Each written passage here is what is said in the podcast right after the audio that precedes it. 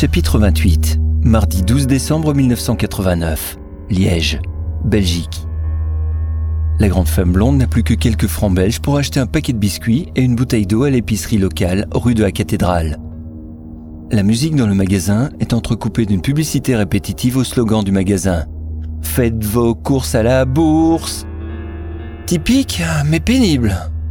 Coiffée d'une migraine et d'une gueule de bois à faire passer Pinocchio pour un jeune rondin encore vert, elle s'assied sur la bordure en pierre du parc Place de la Cathédrale et essaye de manger un peu. Elle n'a rien mangé la veille au soir et se sent un peu faible. Elle avait très froid ce matin quand elle s'est réveillée au même endroit, seulement une vingtaine de mètres d'où la police a trouvé le cadavre du prêtre. Il y a eu beaucoup d'agitation. Une femme a hurlé. Des gens attirés par la curiosité sont venus voir ce qui se passait. Les policiers sont restés plusieurs heures. Des dizaines de personnes sont venues, ont pris des photos, et l'agitation a duré toute la matinée. Elle est restée là, assise à contempler la scène, sans que personne ne vienne lui demander si elle avait vu quelque chose. C'est probablement à cause des trois punks SDF et de leurs deux bergers malinois que les gens ont évité de s'approcher. Ces gens-là, on les évite. Ils ne sont pas fréquentables. Ils traînent dans la rue, mendient et ne font rien de leur journée. Quand ils sont arrivés près d'elle ce matin, à moitié drogués, sûrement des restes de la nuit, ils l'ont saluée poliment et ont demandé s'ils pouvaient s'asseoir à côté d'elle, car elle était à leur place. Apparemment, ils ont leurs habitudes, ce qu'elle ne savait pas. La blonde est restée en leur compagnie. Ils ont observé l'agitation de loin, sans s'inquiéter de ce qui s'est passé. Des trois, un seul semblait avoir remarqué qu'il se passait quelque chose d'anormal.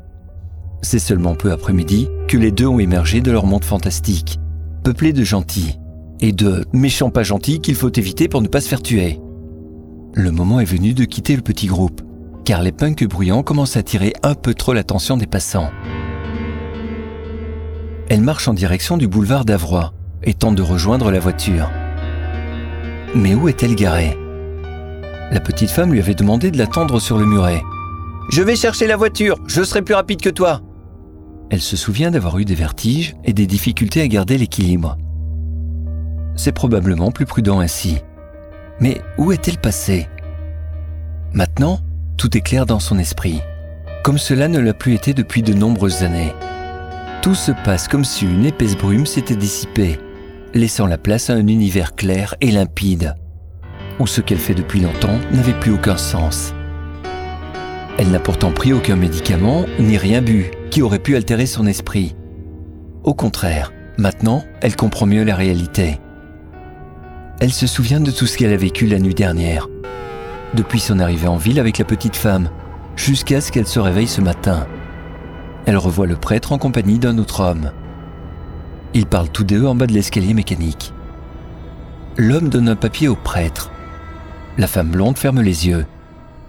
Ses souvenirs sont clairs et incroyablement fluides, comme si elle regardait un film à la télévision. Elle revoit des images dans sa tête. Elle s'approche du lieu. C'est là qu'il y a le T1. Elles sont déterminées, surtout la petite femme. Il faut les attraper aujourd'hui, surtout le curé, c'est lui la cible. Elle comprend l'importance de réussir la mission. L'enjeu est crucial. Elles seules peuvent le faire, car elles savent.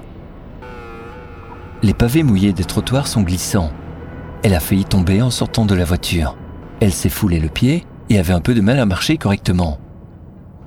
Enfant, sa mère lui aurait fait une remarque sur sa façon de marcher. Mets bien tes pieds, sinon tu marcheras comme un canard. Elle se voit marcher sur la grande rue menant à la cathédrale, éviter une flaque d'eau, traverser la place, longer le muret le long du parc, descendre les marches de l'escalier mécanique. Elle voit les deux hommes. En bas, celui en face de l'escalier mécanique les regarde. Il fait un petit signe au prêtre qui se retourne. La femme en noir accélère le pas et sort un couteau à cran d'arrêt de la poche de son manteau en cuir et l'enfonce plusieurs fois dans le dos du prêtre. Crève, saloperie de T1 L'homme a peur et s'enfuit, une mallette à la main. Elle le voit partir en courant, remontant l'escalier à quatre pattes pour être plus rapide. Il a disparu en moins de cinq secondes. Impossible de le rattraper. Laisse courir, on n'a pas besoin de lui. C'est le vieux qu'il fallait éliminer. Tu es sûre que c'est le bon? Certaine, info confirmée par un tracker. Elle avait aussi reçu la confirmation. La petite femme a aussitôt essuyé le couteau avec un mouchoir en papier qu'elle sortit de sa poche. Une fois le couteau propre, elle prit le temps de chercher une poubelle pour jeter le mouchoir rouge de sang. Il n'y en avait pas. Elle remonta l'escalier et revint souriante et satisfaite. Toujours mieux quand il y a une poubelle, ça fait moins désordre. Elle sort une cuillère à café de sa poche et s'agenouille à la hauteur du visage du prêtre, en faisant attention de ne pas marcher dans la flaque de sang. Elle soulève délicatement la paupière de l'œil gauche avec le pouce et l'index et glisse la cuillère entre le globe oculaire et l'os. Une simple rotation suffit pour déloger l'œil de son orbite. Tu vois, même pas besoin de forcer, ça sort tout seul. Elle est souriante et laisse échapper un petit rire presque sadique. Prends le couteau qui est dans ma poche, s'il te plaît. La blonde se revoit en train de prendre le couteau dans la poche et l'ouvrir. Celui-là, on va faire simple. J'ai pas envie de me tâcher et d'en mettre partout. Je tire dessus et tu coupes au plus près du crâne. Elle tire sur l'œil et le nerf optique se tend comme un élastique. Vas-y, un coup sec. J'ai pas envie d'avoir du sang partout. Ok, t'as raison, cette fois, on oublie le nerf optique. La petite femme prend le couteau et coupe proprement le nerf au plus près de l'œil, sans faire la moindre éclaboussure. Elle pose l'œil sur le sol, à côté du crâne, au trou oculaire béant, et donne le couteau à la blonde. Tu peux l'essuyer, s'il te plaît? Elle n'a pas de mouchoir. Elle n'a pas non plus envie de se tâcher. Tant pis, ce n'est qu'un couteau sans valeur. Elle le jette à côté du corps. C'est bon, on y va. Les deux femmes sont prêtes à remonter l'escalier mécanique, quand la petite prend l'autre par le bras. Attends Elle se retourne, fait deux pas en direction du curé et tape violemment son pied sur l'œil qui s'écrase comme un raisin, répandant un liquide visqueux qui va se mélanger au sang, tel un fruit trop mûr coulant dans le jus d'une salade de fruits. Saloperie, va Sa mémoire est revenue. Elle voit le monde tel qu'il est réellement, et elle peut maintenant relier toutes les inconnues restées dans l'ombre depuis si longtemps. Son esprit bouillonne, il est vif et clair. Elle sait maintenant pourquoi elle est là. Elle se souvient parfaitement de sa mission. Éliminer le T1 en priorité et, accessoirement, se débarrasser du russe. C'est ça, le russe. C'était le mec à la mallette. Celui qui s'est enfui après le coup de couteau. C'est lui le trafiquant et probablement le fournisseur du vieux marin. Et le prêtre, c'est juste un intermédiaire, tout comme le curé de Sainte-Véronique. Tout se tient maintenant. Elle a marché trop loin et trop longtemps. Ce n'est pas possible que la voiture soit aussi loin. La ville de jour ne ressemble pas à ce qu'elle est la nuit. Il y a beaucoup de circulation et plus de gens. Elle marche dans la rue sans que personne ne la regarde. Donc, son apparence physique ne surprend personne. Une bonne chose. Cela signifie qu'elle n'est pas couverte de sang. Elle s'arrête devant une vitrine où se trouve un miroir latéral reflétant le trottoir et la rue. Elle s'y arrête quelques secondes et inspecte rapidement son visage et ses vêtements. Elle est habillée normalement et aucune trace de sang n'est visible. Nulle part. Ah, encore une chance. J'aurais pu être éclaboussée. Mais elle sait que la femme en noir a pris toutes les précautions pour ne pas laisser de traces. Le couteau est entré et sorti plusieurs fois rapidement et sans jet de sang. Du beau travail, efficace et anonyme. C'est ça l'expérience d'une apprentie bouchère. L'avantage de faire de petits boulots sans grande valeur. Parfois dans des conditions misérables, à des heures impossibles. Les joies de l'intérim, qui permettent de découvrir des emplois auxquels on ne penserait pas. Et finalement un jour, ces connaissances acquises sur le tas finissent par payer. Elle se souvient d'un travail de vacances en usine de pizza surgelée. Ce n'était pas la même chose. Pas sûr qu'un jour ça lui servira de savoir mettre la bonne quantité de fromage gelé sur des pizzas passant les unes après les autres sur un tapis roulant. Bientôt, ce genre de métier sera remplacé par des machines capables de tout faire.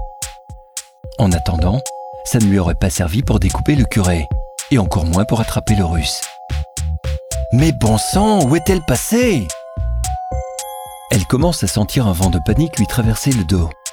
Et si elle était partie sans elle? Elle a peut-être été arrêtée par la police. Ou elle a eu un accident. Elle s'est peut-être simplement perdue. C'est tout à fait possible. Avant, elle ne connaissait pas la ville, mais les trackers étaient là pour les guider. Elle n'avait qu'à suivre les instructions. Mais une fois qu'elles se sont débarrassées du prêtre en bas de l'escalier, elles ont reçu la confirmation que leur mission était terminée. Ils sont partis, les laissant seuls dans cette ville inconnue. C'est ça, elle est partie. Ça fait plus de 12 heures que ça s'est produit. Même si elle m'a cherché une partie de la nuit, elle n'a peut-être pas pu me trouver sans repère. Et où la chercher? Comment la retrouver? La femme blonde en vient à la conclusion qu'elle doit se débrouiller seule pour entrer et acheter à manger. Son sac à main est resté dans la voiture. Elle n'a ni ses papiers, ni sa carte d'identité. Il ne lui reste plus qu'à mendier pour espérer réunir quelques pièces et ainsi pouvoir acheter un billet de train. Sans billet, elle ne passera pas la frontière. Elle a vu au journal télévisé que dans quelques années, il sera possible de voyager d'un pays à l'autre sans être contrôlé à la frontière. Mais ce n'est malheureusement pas le cas aujourd'hui. Il faut une carte d'identité pour passer de la Belgique à la France, ainsi qu'un billet de train valide. Elle pourrait aussi faire de l'autostop jusqu'à la frontière, et ensuite passer la frontière à pied par une route de campagne ou en traversant les champs. Après réflexion, ça fait clandestin.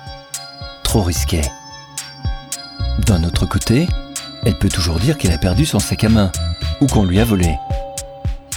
Cela arrive tous les jours. Les douaniers pourraient alors lui demander de faire une déclaration de vol qu'elle signerait. Qu'est-ce qu'elle risque? Toutes les femmes peuvent être victimes d'un vol de sac. C'est courant. En fait, le plus risqué, c'est de voyager en train sans prendre de billet, car c'est un acte volontaire.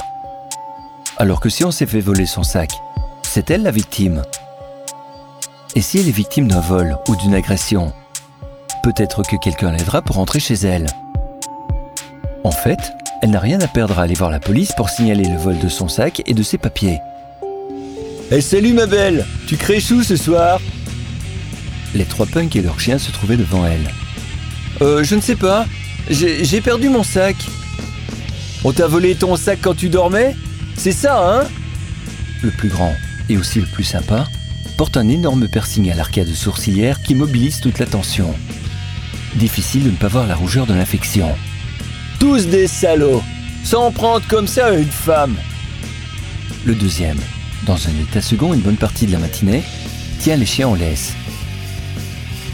Ah, c'est pour ça qu'on a des chiens. Ce sont des bons, eux. Ils dorment pas toute la nuit.